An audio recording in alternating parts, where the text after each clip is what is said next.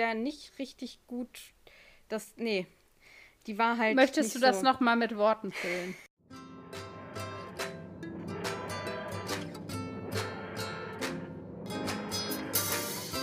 Ja, hallo, liebes Publikum.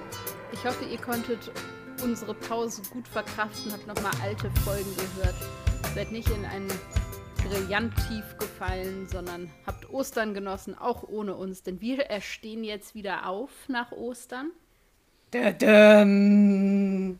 Satan ist wieder da. Das ist das, Hallo. was sie macht. Ja, ich habe euch Heute- alle lieb. Heute reden wir über Folge 6 der dritten Staffel, The Lazarus Experiment. Und wir müssen als allererstes mal die TARDIS aufräumen, weil wie das so ist, wenn man zwei Wochen nicht zu Hause ist, es entsteht sehr viel Chaos. Genau, genau. Erstmal hallo Stella, hallo äh, alle. Ähm, und wir haben sehr viele Mails bekommen. Sehr viele Mails. Einmal nämlich, also ich mache jetzt einfach mal die erste, äh, die mit der Frage. Und zwar Lilly hat uns gefragt, wie wir die aktuellen Folgen immer schauen. Also jetzt nicht die älteren, sondern die, die dann äh, immer aktuell rauskommen. Also äh, die mit, also die von Chris Chibnall im Moment. Äh, wir kaufen die. Also wir, wir erstehen die tatsächlich ganz legal, meistens äh, bei ja, Amazon, Apple, sonst was. Ich mache das immer so, es gibt inzwischen, glaube ich, nur noch bei Amazon, gab es bei iTunes mal, da gab es immer so einen Staffelpass, dass man praktisch jede Woche, sobald die Folge in Großbritannien gelaufen ist, am nächsten Tag hat man die dann sozusagen in seinem ja, Account drin und kann die gucken. So machen wir das. Also, ja. Recht unspektakulär, aber vielleicht ganz informativ. Genau, und dann haben wir, also die Mail von Lilly war sehr bezaubernd und wir haben auch noch schöne Mails gekriegt von Joshua, Anke und Carlo. Ja, vielen Dank euch, äh, ihr Lieben. Vielen davon habe ich schon zurückgeschrieben. Lilly, du kriegst noch eine Mail zurück. Äh, aber das habe ich äh, heute erst gesehen und noch nicht ganz geschafft. Genau. Ja. Hast du noch etwas, Stella? Ja, bei mir sind, oder ist bei Instagram noch eine Nachricht von Charlotte oder Charlotte, ich weiß nicht genau, wie sie ausgesprochen wird, angekommen und äh, das war auch sehr schön. Die hat uns entdeckt und guckt uns parallel zu dem, dass sie die Folgen, glaube ich, bei One oder jedenfalls im. Fernsehen guckt. Und so, äh, ja, freut ich sich glaub, vor allem über die Infos, die wir so mitgeben, die eben über die Folgen selber hinausgeben, weil sie eben gesagt hat, oh, dann ähm, lerne ich so viel Neues. Und das freut mich besonders, weil ich dann so denke, okay, unser Bildungsauftrag ist hiermit auch erfüllt. Unser Bildungsauftrag. Den haben wir? Haben wir einen Bildungsauftrag? Ich habe immer einen ich- Bildungsauftrag. Okay, ähm, da spricht die angehende Lehrerin. Warum erfahre ich erst jetzt davon? Ähm, gut, okay, beautiful. Also können wir im Prinzip jetzt einsteigen, gell? Ja, würde ich sagen. Ja.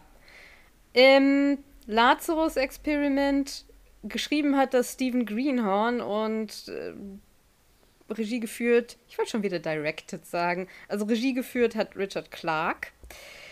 Und ich äh, bemühe mich jetzt mal wieder um eine verständliche Zusammenfassung. Also, der Doktor bringt Martha zurück in ihre Wohnung und will sie dort absetzen und kommt allerdings, also er ist praktisch schon weg, kommt aber dann wieder zurück, weil er, glaube ich, im Fernsehen einen Dr. oder Professor Lazarus sieht, der verkündet, er hätte etwas entwickelt, was die Mensch, also was das Menschsein verändern würde. Marthas Schwester arbeitet auch für diesen Professor Lazarus und die beiden besuchen die Gala, wo Lazarus sein Experiment präsentieren will. Wir erfahren durch eine Zwischenszene, dass Lazarus-Experiment von Mr. Saxon gesponsert wurde. Das ist eine Info, die in ein paar Folgen wieder wichtig wird. Man sieht auch, dass Lazarus Tisch, also die Schwester von Martha, ja, äh, etwas unbeholfen versucht anzumachen. Auch noch eine Info, die später wichtig wird. Der Doktor ist inzwischen auf der Gala und trifft Marthas Mutter, den Bruder und auch Tisch. Ähm, die Mutter ist von ihm allerdings nicht sehr begeistert und eher misstrauisch. Lazarus präsentiert daraufhin sein Experiment und verwandelt sich wieder in einen jungen Mann, beziehungsweise macht sich wieder jünger und alle denken, das ist jetzt irgendwie so der Durchbruch, der das Menschsein verändert. Wenige Momente später sehen wir aber, wie Lazarus sich in ein Monster verwandelt und seine ehemalige Partnerin tötet, die hinterher wie ausgetrocknet aussieht. Also man könnte jetzt vermuten, er hat ihr wahrscheinlich einfach ihre Lebens restlichen Lebensjahre geraubt. Lazarus geht dann wieder zur Party, um Tisch in eine intimere Umgebung zu locken. Als der Doktor und Martha nach ihr suchen, finden sie erstmal die Leiche in Lazarus Büro und daraufhin suchen sie dann eben wieder nach Tisch, die von Lazarus leider äh, wieder sehr unschön angeflirtet und bedrängt wird. Lazarus offenbart dann seine Monsterform und dann beginnt eine Verfolgungsjagd. Dabei evakuiert Martha alle Menschen, die sozusagen auf dieser Gala sind, aber geht dann zum Doktor zurück, um Lazarus, äh, ich sag jetzt mal auf ganz flapsig, platt zu machen, wo, also wofür äh, die Mutter ähm, auch überhaupt kein Verständnis hat. Martha und der Doktor können Lazarus außer Gefecht setzen und der wird dann von einem Krankentransport abgeholt. Nach der Kollision dieses Krankentransportes, den der Doktor hört, folgen Martha, Tisch und der Doktor diesem Krankentransport, was Marthas Mutter wiederum nicht möchte. Und äh, wir wissen aber, dass sie über ein Telefon geheime Informationen über den Doktor erhalten hat oder vermeintlich geheime Informationen über den Doktor äh, erhalten hat. Die drei folgen Lazarus in eine Kathedrale. Also die Situation ist, dass Lazarus aus, dieser, aus diesem Krankentransport ausgebrochen ist, folgen ihm in eine Kathedrale, in der sie ihn dann endgültig töten können, wobei Martha fast vom Glockenturm stürzt, aber von Tisch gerade nochmal gerettet werden kann. Der Doktor entscheidet sich dann später, als sie wieder in Marthas Wohnung sind, nach, lange, nach langem Hin und Her Martha dann unbefristet mitzunehmen. Ja, also sie kriegt sozusagen dann einen unbefristeten Vertrag in seiner TARDIS. Die beiden äh, reisen dann weg und das Letzte, was wir hören, ist äh, Marthas Mutter auf dem Anrufbeantworter, die ihr sagt, dass der Doktor gefährlich ist und dass sie diese Information von Mr. Saxon bekommen hätte. Ja, habe ich noch etwas vergessen? Naja, das, wenn er in diesem Krankentransporter ist, er ja vermeintlich tot, ne?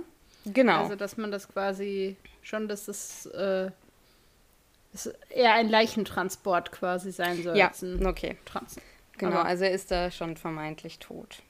Ja, ähm, alle, die unseren Podcast hören, öfter hören, wissen, was jetzt kommt. Ne? Es ist wieder soweit. Die Königin der Hintergrundinfos. Bitteschön. Stella, hast du was für uns? Ich habe ganz viel tatsächlich. Oh, ähm, schnallt euch an. Also, das ähm, eine ist vielleicht so ein bisschen das Offensichtliche, nämlich ähm, der Name der Folge ist und auch einiges von dem, was ihm passiert ist, angelehnt oder ja zitiert quasi aus der Bibel, nämlich ist Lazarus oder der berühmteste Lazarus, ähm, der Lazarus von Bethanien, der in der Bibel von Jesus zum Leben erweckt wird, nachdem er eben verstorben ist. Äh, eine Geschichte zu finden in, im Johannesevangelium Kapitel 11, Verse 1 bis 57 und Kapitel 12, Verse 1 bis 11 ich extra nochmal nachgeguckt, falls das irgendjemand mal nachschlagen möchte, wo denn unser Lazarus eigentlich herkommt. Ähm, und darauf äh, spielt der Doktor auch an, tatsächlich, nachdem eben äh, unser Professor Lazarus äh, von den Toten wieder aufersteht, als er eben in diesen äh, leeren Krankentransport, Leichentransport, wie auch immer, guckt und sagt, naja, Lazarus, ich hätte es wissen müssen, mhm. von den Toten wieder auferstanden. Also es ist schon auch sehr gezielt ausgewählt, sowohl der Name als auch eben in der Sendung. Genau, dann war als Vorbild für diese Folge sollten die Marvel Comics dienen, also so ein bisschen dieses verrückter Professor dreht durch, Monster wird gejagt. Das ist so ein bisschen das, was hier als Vorbild dienen sollte und ja, von der Regie wie auch vom, vom Drehbuch eben beachtet werden sollte. Das war so ein bisschen das, was Russell. Davis den so vorgegeben hat. Dann haben wir eben ganz klar hier verschiedene Anspielungen auf den Story Arc, der später noch aufgelöst wird. Das war ja bei ja eben in der Zusammenfassung schon schön zu hören. Dann ist es so, dass Mark Gates, der, oder Gattes, wie auch immer man ihn aussprechen möchte, äh, der den Professor Lazarus spielt, einer der fünf Personen ist, die in Doctor Who sowohl mitgespielt haben als auch geschrieben haben. Also es ist ein Privileg, das nur wenigen zugutekommt. Und Mark Gatiss ist eben auch der Einzige, der verschiedene Rollen innerhalb von Doctor Who gespielt hat. Also den werden wir auch noch öfter sehen. Dann ist es so, dass die Kathedrale, die, gezei ja, die gezeigt wird, ist halt von außen die, die es sein soll. Die haben sie tatsächlich so ein bisschen Photoshop-mäßig äh, nach Cardiff, wo sie gedreht haben, eingefügt. Also sie haben nicht in London gedreht.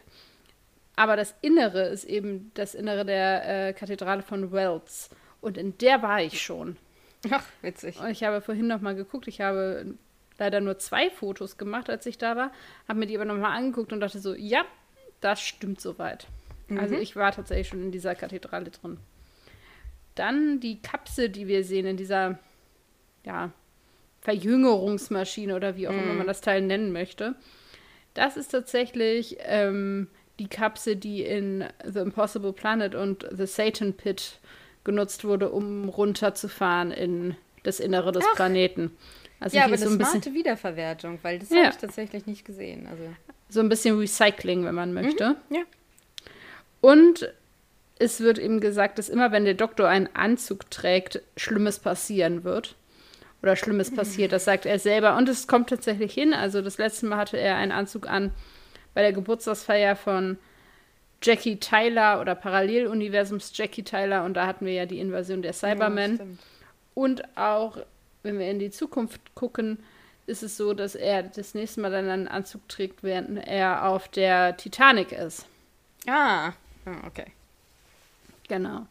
Dann ist es eine Folge, die sehr viele kulturelle Referenzen enthält, zu denen ich so ein ganz bisschen was raus recherchiert habe. Also, es ist wohl so, dass es einige Parallelen zu der Serie The Quatermass Experiment, Experiment gibt. Das ist eine Sci-Fi-Serie, die das erste Mal im Sommer 1953 im BBC lief und dann 2005 nochmal neu aufgelegt wurde und nochmal aufgeführt wurde. Damals mit David Tennant und Mark Gatiss. Ach. Witzig. Und es ist wohl die erste äh, Sci-Fi-Serie im BBC, die für Erwachsene gemacht wurde. Also es wurden erst Sci-Fi-Serien für Kinder tatsächlich im BBC irgendwie gemacht und dann erst welche, die direkt an Erwachsene gerichtet waren. Und es handelt sich um britische Astronauten, die das erste Mal ins All reisen. Und als sie eben zurückkehren, sind zwei von ihnen verschollen. Und einer ist eben irgendwie ein bisschen merkwürdig. Und es stellt sich dann wohl heraus, dass da irgendwie Aliens im Spiel waren und dass es jetzt eben gilt, äh, eine Invasion dieser Aliens auf der Erde zu verhindern. Irgendwie so habe ich das jedenfalls verstanden. Hm. Dann gibt es die sehr offensichtliche James Bond-Anspielung, als eben Martha und der Doktor zu dieser Gala da gehen. Und er löst dann an irgendeiner Stelle seine Fliege. Und das soll ein Daniel Craig-Moment sein. Ach, Weil ja Daniel, Daniel, Craig war damals schon James Bond. Das ja, genau, das habe ich nämlich auch gedacht. Ich war so, oh, Daniel Craig war da schon James Bond. Ja. Der löst wohl auch irgendwie mal seine Fliege und das war eben da eine gezielt gelegte Referenz. Und dann, wenn der Doktor relativ am Ende der Folge die Orgel spielt und sagt, Turn it up to 11, ist das eine Anspielung auf den Film This is ja, wenn ich jetzt noch meine Schrift lesen könnte.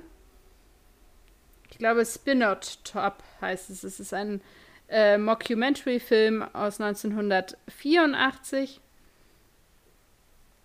Ja, doch.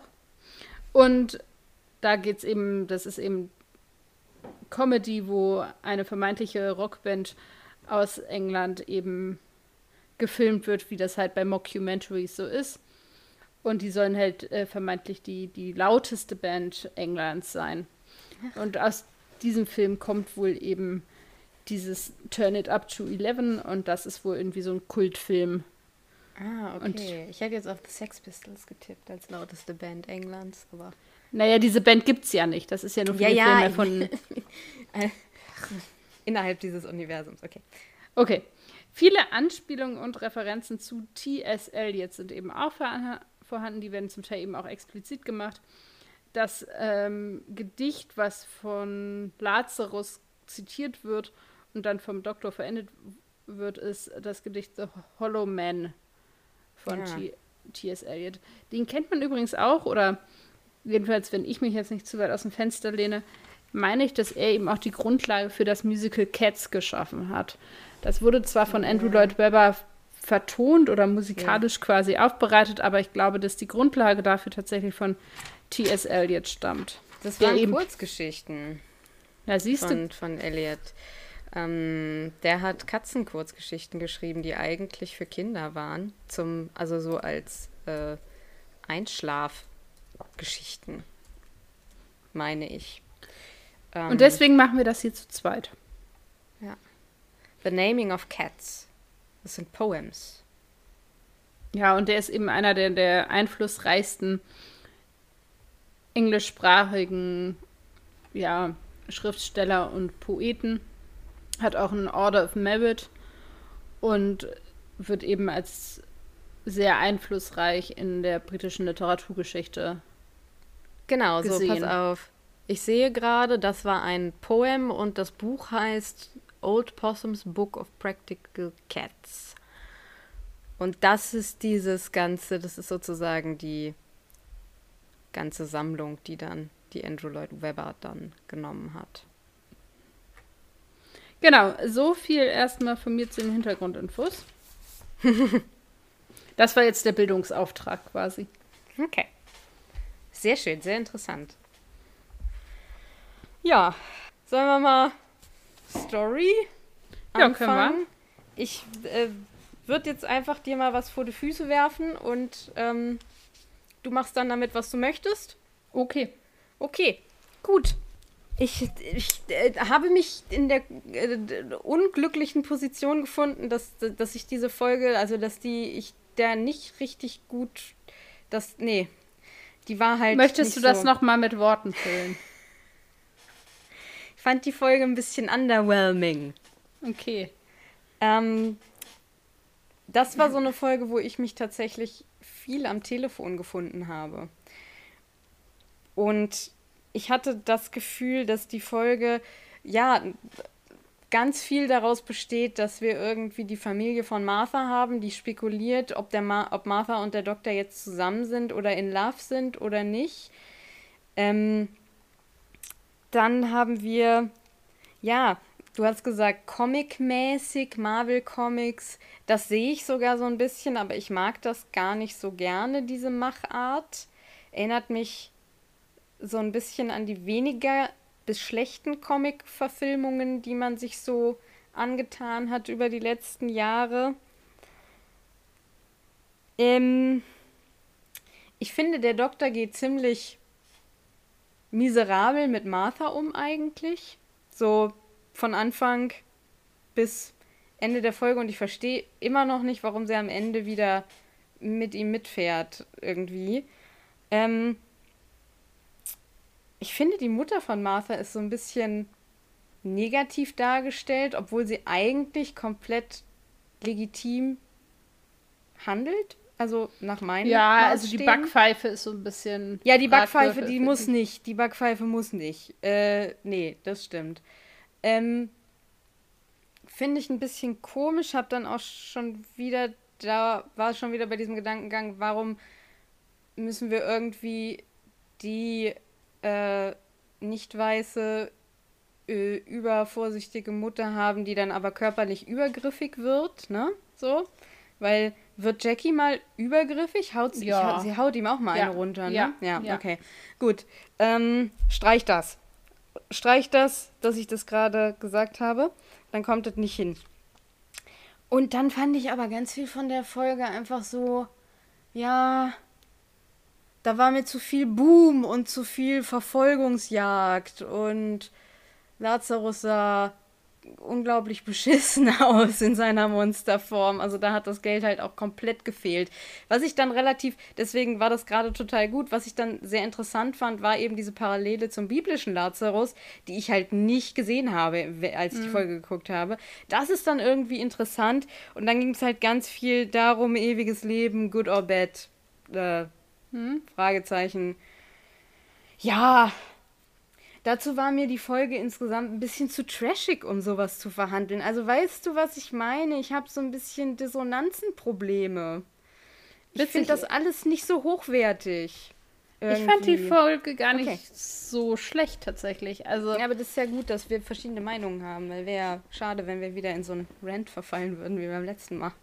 Also ich, also ja, ich glaube, es steht außer Frage. Ich habe aufgeschrieben, was geht bei dem Monster. ja. Also das braucht man fast gar nicht irgendwie diskutieren. Das ist einfach ganz gruselig. Ich weiß, also und auch nicht das gute gruselig, sondern einfach nur gruselig. Auch, auch dieser Mund, der da so seitlich auseinander geht und da ist so ganz viel mehr. Da ist ganz viel ganz kaputt. Also, ja. aber das finde ich ist für mich auch der größte Kritikpunkt der Folge. Also, dass ich denke, wenn die, die dieses Lazarus-Monster irgendwie ja, besser hingekriegt hätten oder irgendwie anders gruselig gestaltet, dann hätte das nochmal die Folge deutlich aufgewertet. Dann fand ich ganz schön, dass es eben mal so eine andere Form von Monster war. Also, dass es nicht diese Idee war von, okay, wir haben jetzt ein Alien, das irgendwie besiegt werden muss oder so, sondern dass das, was ja immer sehr hoch gehalten wird, also dieses, oh, der Mensch als das höchste Wesen von allen und diese große Liebe zwischen Doktor und Menschheit und so, sondern dass es der Mensch selber ist, der sich selber korrumpiert. Also, mhm, dass ja. sie dann ja auch feststellen, okay, es ist gar nicht irgendwas, das jetzt zu einem Alien mutiert ist oder so, sondern dass es eben innerhalb des Menschen etwas ist, was eben durch diesen Transformationsprozess ausgelöst wurde und er sich selber quasi mutiert hat. Das fand ich irgendwie ganz spannend, so als Idee. Mhm. Das fand ich auch sympathischer, als dass man jetzt da noch irgendeine zusätzliche Alien-Komponente versucht, irgendwie mit unterzubringen. Mhm dass es ja eigentlich ein Kampf gegen einen selber ist oder ja, Mensch gegen sich selbst. Dann mhm. fand ich allerdings, dass dieses, die Folge an sich für mich zu Ende war, als sie ihn das erste Mal besiegt hatten. Ja, das war auch noch. Und weird. dieser, dieser Nachtrag, so habe ich das genannt, also diese, diese zweite Verfolgungsjagd und die zweite Auseinandersetzung in der Kirche an sich für mich nicht hätte sein müssen, weil man damit ja. schon abgeschlossen hatte, nachdem sie ihn in dem, in diesem, diesem ähm, Bürogebäude quasi besiegt hatten. Also das wirkte irgendwie so ein bisschen so, okay, jetzt haben wir noch zehn Minuten, da müssen wir jetzt irgendwie was mitmachen. Er hätte ja auch einfach noch mal abhauen können, weißt du? So, also er hätte ja auch einfach in die Kathedrale flüchten können und da erledigen sie ihn dann final. Ja, also es, es wirkte irgendwie, also es hat bei mir so ein bisschen den Eindruck hinterlassen, dass sie noch irgendwie Zeit zu füllen hatten und das einfach irgendwie so dran gehängt haben. Ich fand es ein bisschen unsauber gelöst, wenn man so möchte. Ja. Ich fand ganz schön dieses Mysterium, das da aufgebaut wird. Also warum soll der Doktor irgendwie böse sein? Warum gibt es da irgendwie so eine Art Komplott?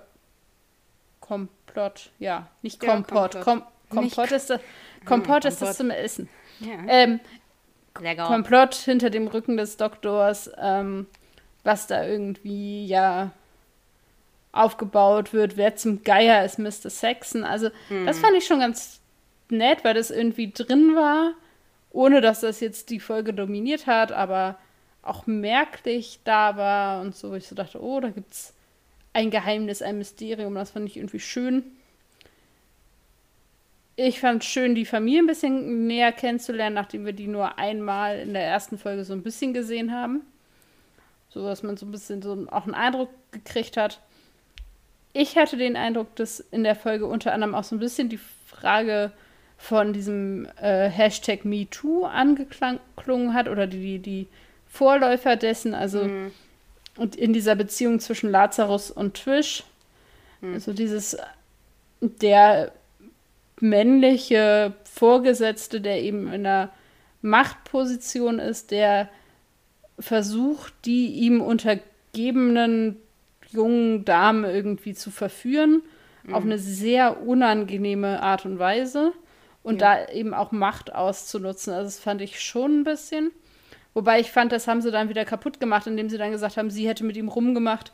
Wenn ja. er, als er dann jung war, da dachte ich so, okay, jetzt habt ihr da irgendwie das auch ein bisschen verspielt. Ja, also das fand ich dann auch so scheiße. Da, oh Gott, das habe ich mir vergessen aufzuschreiben. Dann steht sie auf einmal auf ihn, auf diesen Ekeltypen, der sie halt vorher im Prinzip belästigt hat, nur weil der jetzt auf einmal wieder jung und blond ist. Und dann denke ich mir so.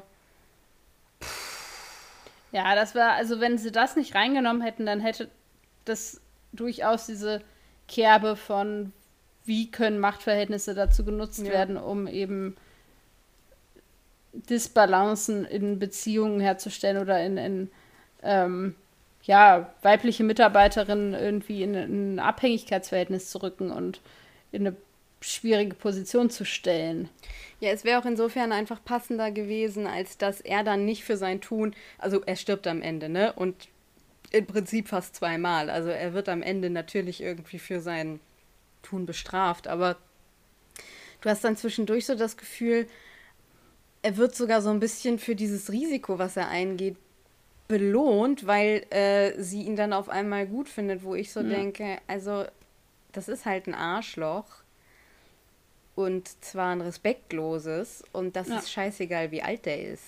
Ja, und dass er halt dann auch, ähm, also das wird ein, es wird ein sehr unsympathisches Bild von Männlichkeit gezeichnet, mhm. was ja auch, auch unsympathisch sein soll und was ja auch eine, eine, eine Folie sein soll, an der man sieht, wie man nicht zu sein hat. Also, dass er auch sagt, okay, die Frau, die mir zu Macht und Ruben und so verholfen hat, ist mir nicht mehr genug jetzt, wo ich irgendwie jung und knackig bin. Genau. Und sie eben alt und schrumpelig.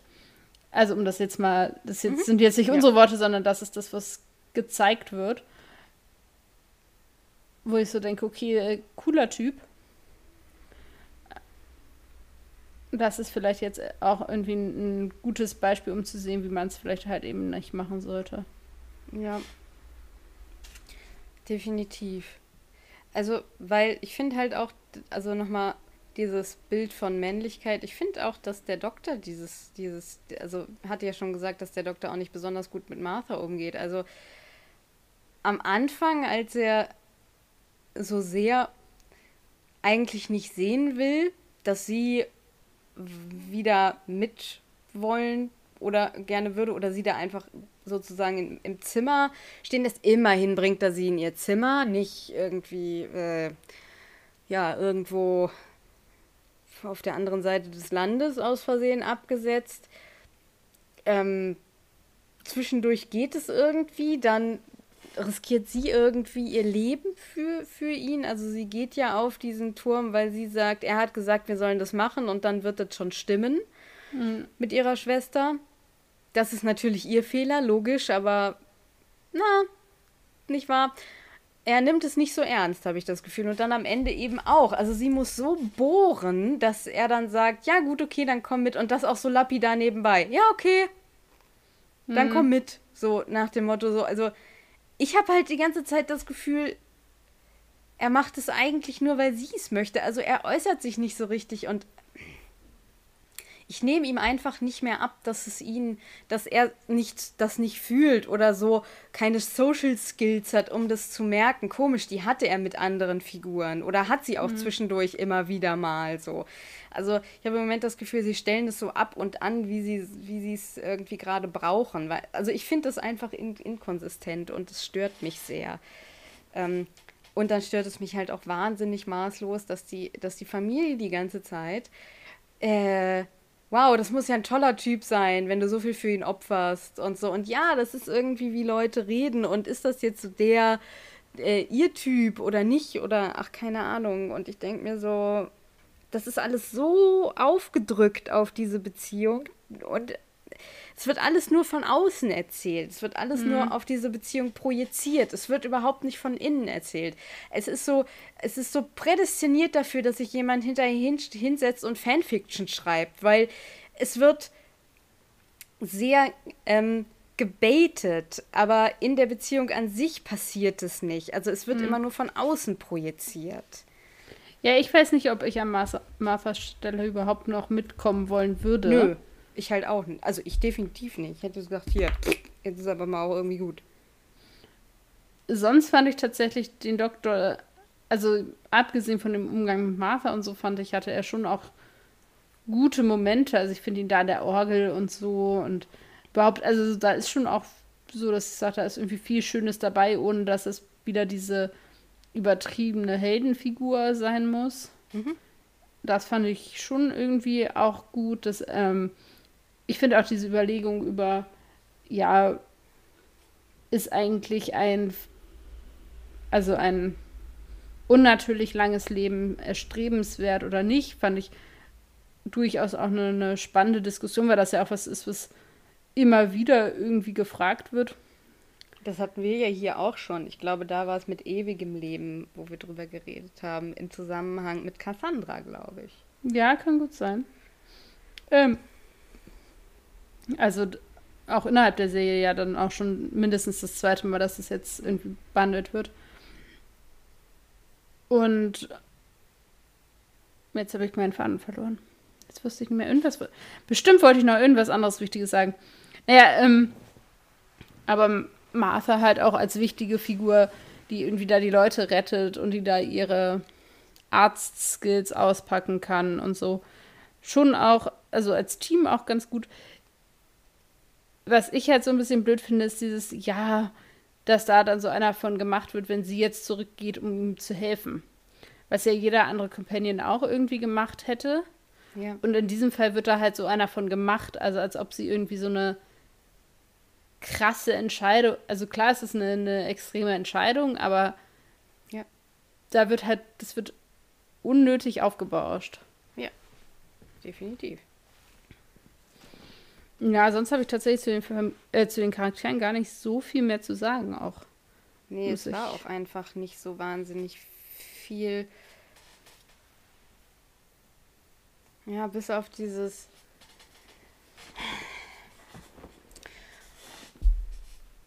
Also, aber, also, jetzt wollte ich nochmal zu, zu Marthas Mutter fragen. Hast du auch das Gefühl, also, weil ich hatte halt das Gefühl, ich finde es, also bis auf die Ohrfeige, finde ich es komplett logisch, dass sie irgendwie denkt, hm, es ist alles irgendwie komisch hier. Ich möchte eigentlich nicht, dass meine Tochter sich so mit Leuten einlässt, die irgendwie nicht so doll sind. Sie wirkt dabei immer super overprotective und super unsympathisch, obwohl ich, ich finde sie ein bisschen Gründe eigentlich valide sind. Also, soweit ich weiß, ist halt Martha auch schon ausgezogen und wohnt schon alleine und so. Wir wissen halt auch nicht ewig viel über sie. Ich finde es nur bedingt angebracht, weil ich halt auch so denke, irgendwie ist dann, die ist halt auch keine 15 mehr, ne? Sondern die ist halt ja. irgendwie schon auch eine, eine selbstständige junge Dame. Und ich finde die Art und Weise, wie die Sorge hier irgendwie gezeigt wird, doch ja, sehr genau, deutlich. Also ich hätte, wird. ich hätte jetzt eher gedacht, dass man mal sagt, ach, den kenne ich ja noch nicht, will es mich nicht vorstellen. Wie lange kennt ihr euch schon? Also, dass man eher so mal vorsichtig horcht, wer ist denn das mhm. auch aus Neugier und aus, ja, einem so, klar, so einem Beschützerinstinkt heraus, aber nicht dieses, von Anfang an, oh, sie taucht da mit einem merkwürdigen neuen Bekannten auf. Ich finde ihn erstmal von vornherein, bin ich ja, erstmal skeptisch. Das ist halt scheiße so, obwohl ich da auch sagen muss, wenn es dann auf einmal um Leben und Tod geht, ich wäre halt auch nicht mehr so. Ach Mensch, willst du wirklich noch mal reingehen? Naja, gut, mach was du willst, okay. Ähm, ja, vielleicht bin ich da auch einfach so ein bisschen empfindlich, weil ich finde, die Mutterfiguren sind. Hm. Meine Jackie war wir fanden Jackie zwar immer cool, aber Jackie war jetzt halt auch nicht gerade äh, super Sympathieträger. Ähm, ja, ich also ich finde und wir sprechen ja und wir haben ja auch haben wir Donners Mutter und Donners Mutter haben wir auch schon getroffen und ich finde die ich finde Mütter immer so gerade in, in, in ich überlege gerade, ob wir irgendeine Mutter, also bei Moffat gibt es eigentlich chronisch keine Mütter. Ich überlege gerade oh, wir müssen irgendwann, wenn wir bei Moffat sind, über Moffat und Mütter reden, aber auch bei Davies jetzt gerade habe ich irgendwie das Gefühl, es gibt irgendwie nur so komische über. Ja, also klar, Francine ist völlig äh, empfindliche ähm, Mütter. Völlig Helikopter und überprotektierend, ja. wenn es dieses Wort gibt. Ja. Ähm, auf jeden Fall, das würde ich auch so sehen. Deswegen, ja, deswegen wirkt sie da ja auch so extrem. Und letztendlich brauchen wir das aber ja damit dieses oder ist irgendwas im Hintergrund zugange, damit mhm. das quasi erzählt werden kann. Ja. Das ist halt einfach blöd gelöst, aber letztendlich versuchen sie da ja diesen Story-Arc aufzubauen, dass es eben über Mr. Saxon und dass dann jemand kommt mhm. und irgendwie ihr geheime Informationen flüstert und überhaupt, das ist halt das, wofür sie hier benutzt wird. Und deswegen wirkt es jo. vielleicht auch so. Klar, sie wird dafür benutzt. Ich finde es halt echt einfach nur ungeschickt und es gefällt mir einfach nicht beim Gucken. Mhm. Ja. So. Ja, haben wir Was ich auch, genau, das will ich vielleicht noch anschließen, was da für mich noch mit reinfällt, wo ich so ein bisschen denke, das finde ich einfach schade, dass man das so sehen kann. So dieses Ersten, dass sie sagt, oh, he's a science geek. Und dass das negativ konnotiert sein muss, wobei ich denke, ey, freu dich doch, wenn deine mhm. Tochter mit einem Menschen da auftaucht, der irgendwie versteht, was hier passiert. Ja, vor allen also, Dingen ist ihre Tochter ja auch ein Science Geek. Ja, genau, also, also ich finde, dass das unbedingt negativ konnotiert sein muss, das kann ja auch was das ist Wertneutrales bis Gutes sein. Also warum muss ja. ein Interesse an Wissenschaft oder an Naturwissenschaft irgendwie was Schlimmes sein? Das finde ich ein bisschen schade. Ja, finde ich auch schade, auf jeden Fall. Ja, kommt alles übereinander. Haben wir noch was zur Story oder zu den Figuren? Äh, nö. Okay. Stella, was hast du denn mitgenommen aus der Folge? Also ein bisschen, also ne, das ist, sind halt so die offensichtlichen Lehren dieser Folge. Ich habe jetzt rausgenommen, es kommt nicht darauf an, es kommt darauf an, wie man lebt und nicht darauf, wie lange man lebt. Ja. ist halt so, so. Ich habe erst aufgeschrieben, Martha vergisst den Typen, habe mich dann aber nochmal besonnen, weil ich so ein bisschen im ähm, Nachklangmodus geschrieben habe. Ähm, Lasse ich aber auch so stehen, stehe ich auch zu. Aber natürlich auch, Leben sind nicht die Jahre, die gelebt werden, sondern wie man die Jahre, die man lebt, lebt. Wow, das war sehr kompliziert, das ausgedrückt, was du gerade gesagt hast. das, was sie sagt. was ist denn dein Zitat? Mein Zitat ist tatsächlich das ähm, T.S. Eliot-Zitat. Ich werde das jetzt einfach als eins, auch wenn das eben von ja. Lazarus und dem Doktor getrennt voneinander äh, gesprochen wird, einfach weil ich die Poetik doch so schön finde. Between the idea and reality, between the motion and the act, falls the shadow. Ja. Schön. Schön, schön. Äh, ich habe das Zitat vom Doktor, was sehr gut zu unserem Mitgenommenen passt. Some people live more in 20 years than others in 80. Ja. Ja, wahrscheinlich sehr exemplarisch für diese Folge. Ja, mein alternatives Zitat wäre gewesen: Nibbles, I love Nibbles. ich finde das sehr schön, dass du das nochmal gesagt hast. Ich, das ist so, ja, jeder mag so, so, so Snacks und mm. so, mhm. so Leckereien. Definitiv. Definitiv. Haben Sie denn eine Frage für mich? Ja, ähm, da ich auf jeden Fall irgendwas anderes fragen wollte als irgendwie so die offensichtlichen Fragen, die diese Folge so für einen bereitet, wollte ich von dir wissen, ob du eine Bucketlist hast und wenn ja, was da drauf steht. Ich habe seit kurzem eine Bucketlist. Ich habe nie so richtig viel von Bucketlists gehalten. Also, was heißt, ich habe nicht viel davon gehalten? Es hat mich einfach nie interessiert, weil ich immer dachte, ach, äh, ich habe ich hab noch so viel Zeit, wie man so jung und, äh, ja, leichtsinnig denkt. Hm. Ähm, und jetzt, seitdem wir aber, und ich spreche es jetzt mal aus, Pandemie haben, muss ich sagen, dass ich äh, seit ein, zwei Monaten mich dabei erwischt habe, wie ich immer mal wieder diese Sätze denke, wenn der ganze Scheiß vorbei ist, dann. Mhm. Ähm, und ja, deswegen, also meine Bucketlist enthält im Moment solche Sachen wie ähm, endlich mal wieder ins Ausland verreisen, endlich mal wieder so richtig mit vielen Leuten zusammengedrückt auf einem Metal-Konzert sein und sich gegenseitig ansingen. Ähm, mit sehr vielen Leuten abends in einer Bar oder einer Kneipe zu sitzen und viel äh, oder wenig Alkohol oder andere Kaltgetränke zu konsumieren. Ähm, und mal wieder ins Kino gehen zu können. Also ich glaube, so mhm. früher hätte man solche Sachen wie Bungee Jumping oder mal noch Neuseeland. Und im Moment sind das halt alles so Sachen. Ähm, Bungee Jumping ja. steht auf meiner Not-to-Do-Liste. Ah, okay. Ähm, deswegen hatte ich wahrscheinlich vorher auch nie eine Bucketlist, weil die ganzen Sachen, die ich gerne mache, konnte ich da machen. Ähm, hm.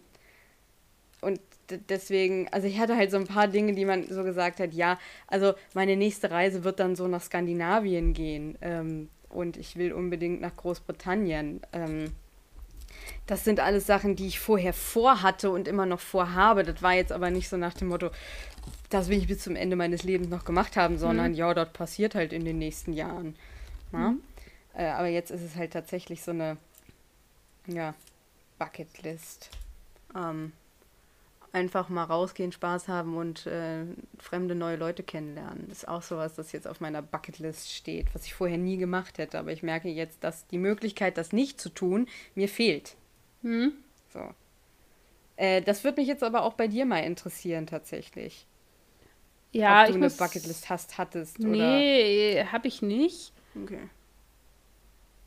Ich finde, dass die eher so unter Druck setzen, weil das ja quasi hm. Eher so Listen sind, auf den, also Dinge, die ich eben noch nicht getan habe. Mhm. Also, dass man die ja auch so verstehen kann und dann würde ich irgendwie denken, okay, das und wenn ich die dann nicht erfüllt habe, hatte ich dann kein erfülltes Leben oder so. Also deswegen ja, finde ich so, solch, hatte ich die vorher deswegen auch nicht. Ich finde das an sich so eine Idee, wo ich ein bisschen skeptisch bin, muss ich ehrlich sagen.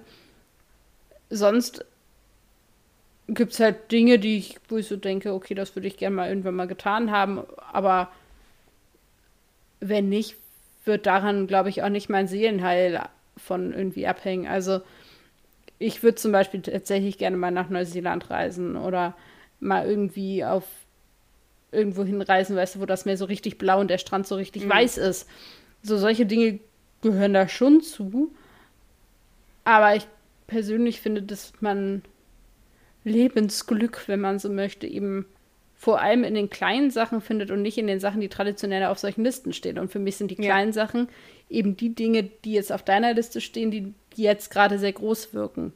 Jetzt sehr ja. kompliziert ausgedrückt, aber für mich sind eben so Lebensglückgeschichten sowas wie ein Spieleabend mit Freundinnen oder ein gutes Gespräch mit einem guten Freund, einer guten Freundin, ähm, ein gutes Buch lesen. Mhm. Ähm, das sind so, so Lebensglückgeschichten, die ich finde viel wichtiger sind als jetzt so Sachen, die traditionell halt auf so Bucketlisten stehen. Ja. Das war jetzt äh, tiefenpsychologisch. Aber da stehen halt immer traditionell so, so, so richtig extreme Sachen drauf und die stehen da natürlich drauf, weil sie eben auch entsprechend schwierig zu erreichen sind. Also so ja. Sachen wie, keine Ahnung, Bungee Jumping oder ähm, eine Weltreise machen oder so. Das sind halt Sachen, die mit super viel verschiedenen Dingen nur möglich sind, unter anderem Geld. Und wenn man immer quasi sich vor Augen führt, oh, das alles will ich noch getan haben, dann vergisst man halt irgendwie, was man halt anderes an schönen Dingen tatsächlich machen kann, die viel einfacher zu erreichen sind. Ja. Ich habe aber trotzdem noch eine eigene Frage für dich. Ja. Ähm, wenn dein Leben oder ein Ausschnitt deines Lebens in einer Folge einer Serie oder in einem Spielfilm verfilmt werden würde, was für ein Genre würdest, in was für einem Genre würdest du das dann sehen, von deinem Gefühl her? Hey, hey, hey, hey, hey. Also es ähm, kann natürlich jetzt ein Wunsch von dir sein, das und das könnte ich mir vorstellen, oder so vom Gefühl her, ich glaube, das würde zu meinem Lebensgefühl am besten passen. Du musst dich auch nicht auf eins festlegen. Also so, so, ähm, ich glaube, was ganz gut wäre, wären so die ersten Jahre des Lebens verfilmt zu kriegen, weil die hat man ja selber eher selten mitbekommen und kennt die immer nur aus Erzählungen von anderen.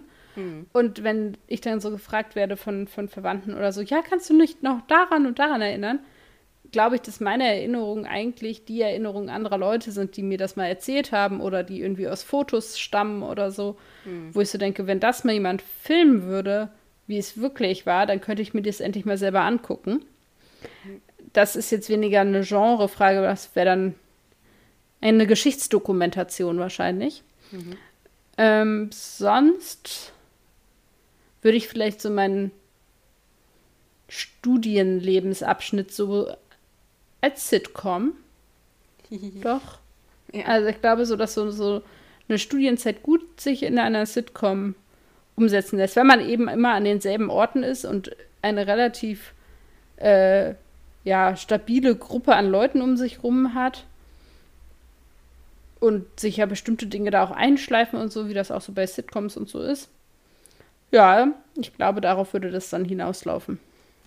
Ja, und ich glaube, dass gerade so, also das heißt nicht, dass die ganzen anderen Abschnitte des Lebens langweilig sind. Das stimmt überhaupt nicht. Die sind natürlich alle auch äh, in sich selbst spannend und witzig. Aber ich glaube, gerade Uni und Studium ist so prädestiniert für Sitcom-Settings, weil man da ja schon viele Fehler irgendwie das erste Mal so richtig macht. Nein, mein Leben ist makellos. Ich habe noch nie Alles Fehler klar. gemacht. Okay, sorry.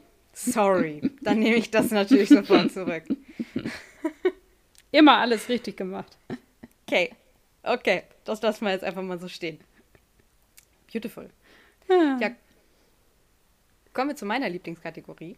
Ähm, was wir sonst so genießen. Das und, klingt ja so, als ob du eigentlich ja. gar nicht mit mir über Dr. Who reden willst, sondern eigentlich willst du über Doch. Dr. Who reden, damit du dann über andere Dinge Nein. reden kannst. Nein, aber das ist ja, das haben wir ja schon, das habe ich ja schon öfter gesagt. Das ist echt so eine meiner Lieblingskategorien. Und zwar unter anderem gar nicht so sehr. Also ich mag auch über Dinge zu erzählen, die mich gerade begeistern, aber ich bin auch immer sehr gespannt, was du erzählst. Ähm, das ist tatsächlich wahr. Äh, ja, dann würde ich jetzt einfach mal sagen, fang du doch mal an.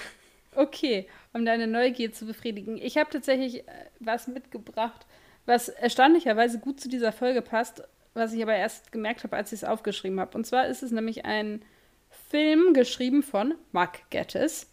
Ach. Und zwar handelt es sich den um in 2013 erschienenen Film Ein Abenteuer in Raum und Zeit. Ich habe jetzt nicht nochmal nachgeguckt, wie der in Englisch heißt.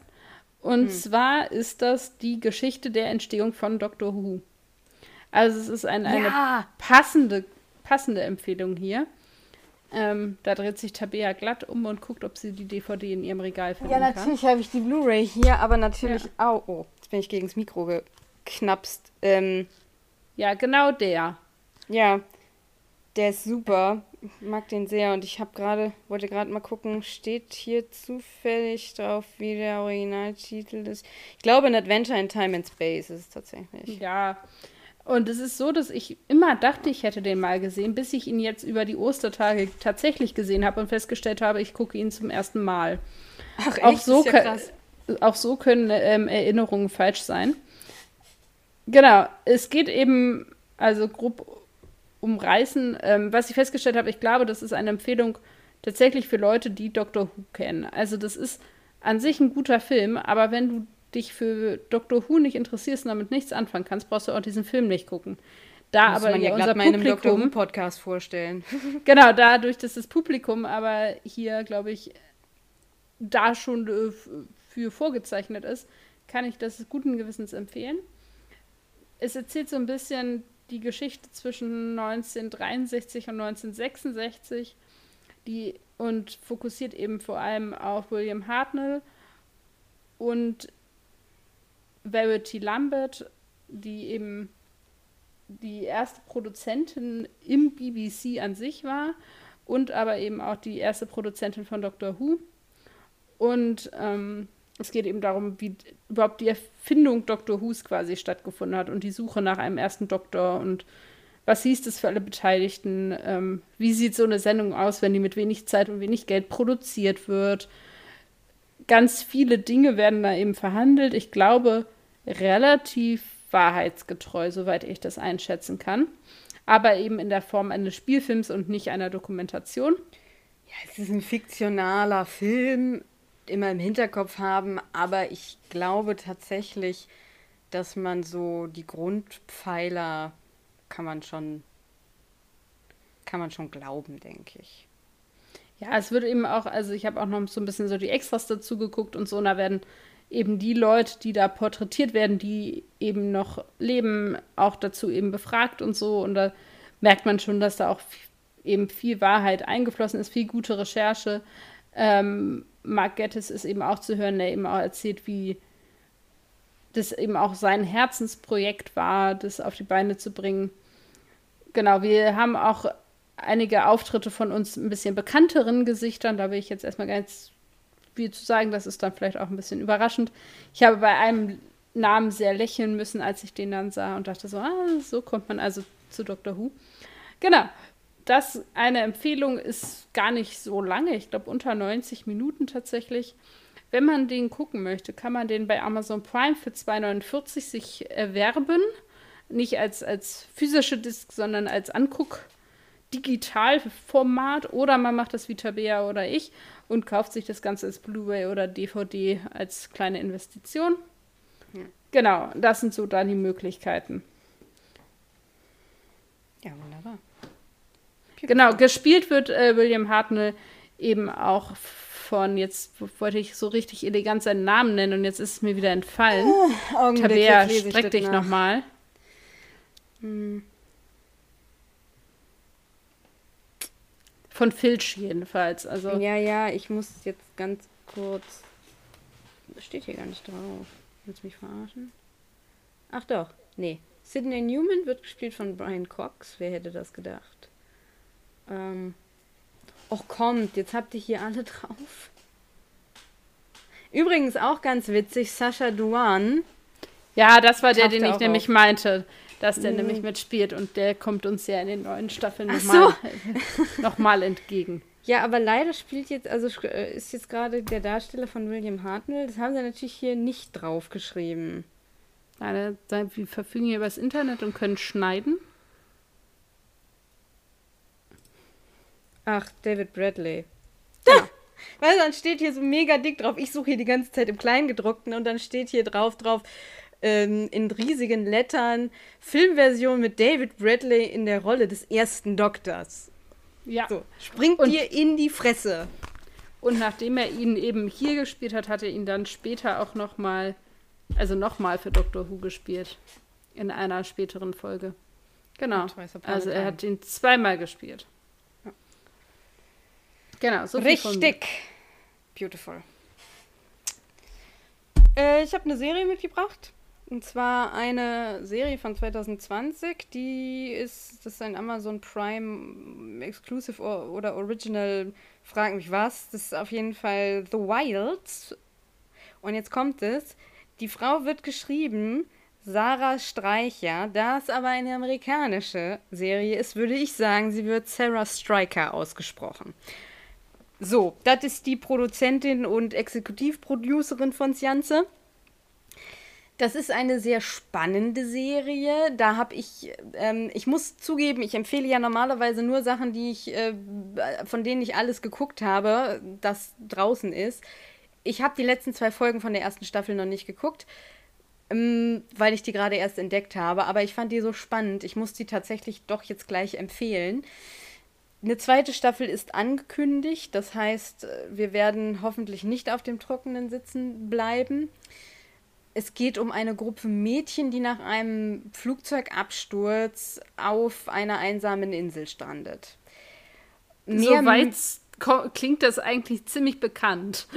Ja, aber ähm, dachte Gibt ich auch. Gibt es eine merkwürdige Zahlenfolge, die eine wichtige Rolle spielt, die niemals Nein. aufgedeckt wird? Nein, es ist nicht Lost. Ähm, nein, gibt es tatsächlich nicht.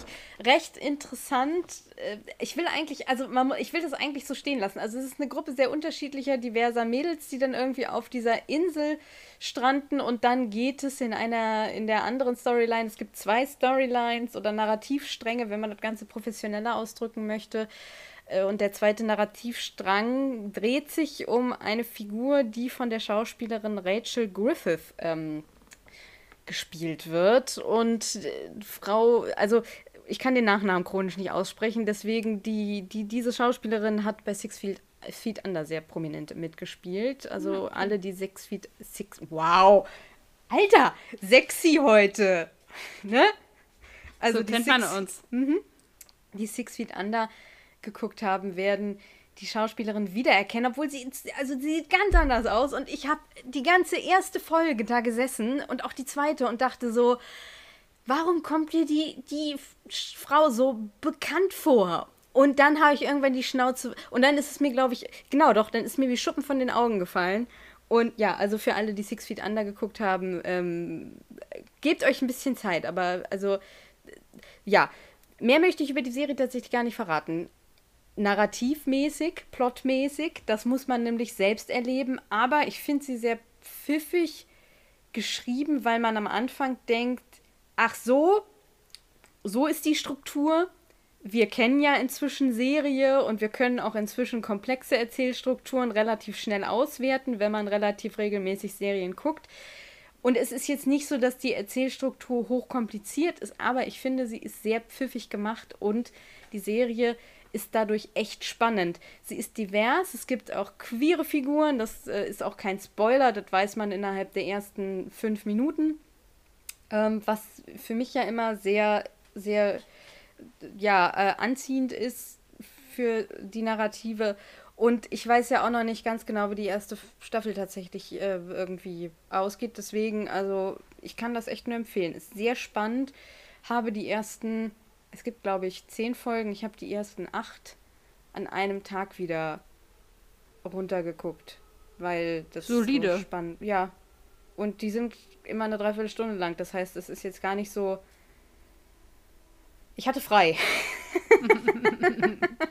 Sei dazu gesagt. Das war mein Wochenende. Äh, oder ein Tag meines Wochenendes. Ja, also Amazon Prime, The Wilds von Sarah Striker. Ja, das war meine Empfehlung. Schön. Ja. Dann sehen wir uns nächste Woche wieder. Witzigerweise habe ich beim Preview gucken gemerkt, dass ich keine Ahnung habe, was in der nächsten Folge passiert. Ich habe mir dieses Preview angeguckt und dachte so, kann ich nichts mit anfangen.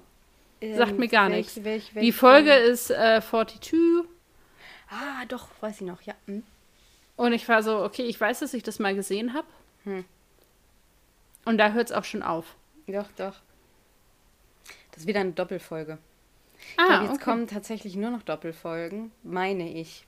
Ich meine, wir haben jetzt 22, dann nee, die Folge 42. 42. Ähm, und danach kommt die Family of Blood Doppelfolge, meine ich. Und danach kommt, glaube ich, schon die, das, das, das Doppelfolgenfinale, oder? Das Doppelfolgenfinale ist ja keine Doppelfolge, wenn man es streng nimmt, sondern ist ja tatsächlich sogar eine Trilogie. Dann passt es aber mit 13 Folgen. Weil wir haben doch 13 Folgen in der Staffel, oder? Ja, ich habe gerade keinen Episodenguide. Warte, ich gucke das kurz nach. Ich habe die Seite gerade offen.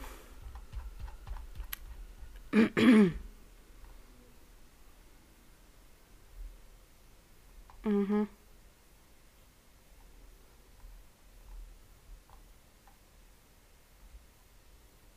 So. Ja, 42, wie heißt dann diese Folge danach? Human Nature. Ach ja, stimmt, 42 nee, dann ist, ist gar keine Doppel... Keine, nee, ja, ich gerade sagen. Genau, 42 ist keine Doppelfolge, aber danach kommt Human Nature und The Family, Family of Blood. Blood. Ähm, und danach kommt dann noch mal eine Einzelfolge. Dann müsste Utopia kommen. Dann kommt und ja Blink nach Family of Blood. Wie konnten wir Blink Ach, vergessen? Ja. Ach Gott. Und dann müsste Stimmt. Utopia ähm, und ja eben die Utopia, Sound of Drums und ähm, Last of the Time Lords. Genau. Ja, genau. Ja, jetzt haben wir es doch. Wissen wir, wo der Zug hinfährt. Wissen wir, wo der sehr Zug schön. hinfährt.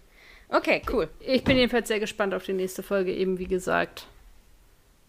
Ja, Mir ist also, die Handlung ja. nicht mehr bewusst, dementsprechend gehe ich da sehr neugierig dran. Ich freue mich drauf tatsächlich. Das kann ich jetzt mal sagen an der Stelle. ja, das ist ja schon mal vielversprechend. Ich gebe ja. ja viel auf deine Meinung. Beautiful. Ich wünsche euch eine warme Woche im Gegensatz zum momentanigen Wetter. Eine warme Aprilwoche. Und liebe Grüße und macht was Schönes mit eurem Wochenende oder hoffentlich habt ihr etwas Schönes mit eurem Wochenende gemacht, wenn ihr es nach dem Wochenende hört oder wann auch immer. Lasst es euch gut gehen und euch die Nase ein bisschen auf der. Nein, seht ihr, das passiert, die Sonne ein Euch bisschen die Nase auf der ein bisschen auf die Sonne scheinen lassen. Genau, die Nase ein bisschen auf die Sonne scheinen lassen, in diesem Motto. Ja, ich kann mich dem nur anschließen, alles, was sie gesagt hat. Und ich wünsche euch ein schönes Wochenende, eine schöne Woche, wann auch immer ihr diesen Podcast hört. Und hoffe, ihr habt immer noch Energie, kreativ zu sein und schöne Dinge zu tun und es euch so schön wie möglich zu machen. In diesem Sinne, ihr Lieben, bis nächste Woche. Adele!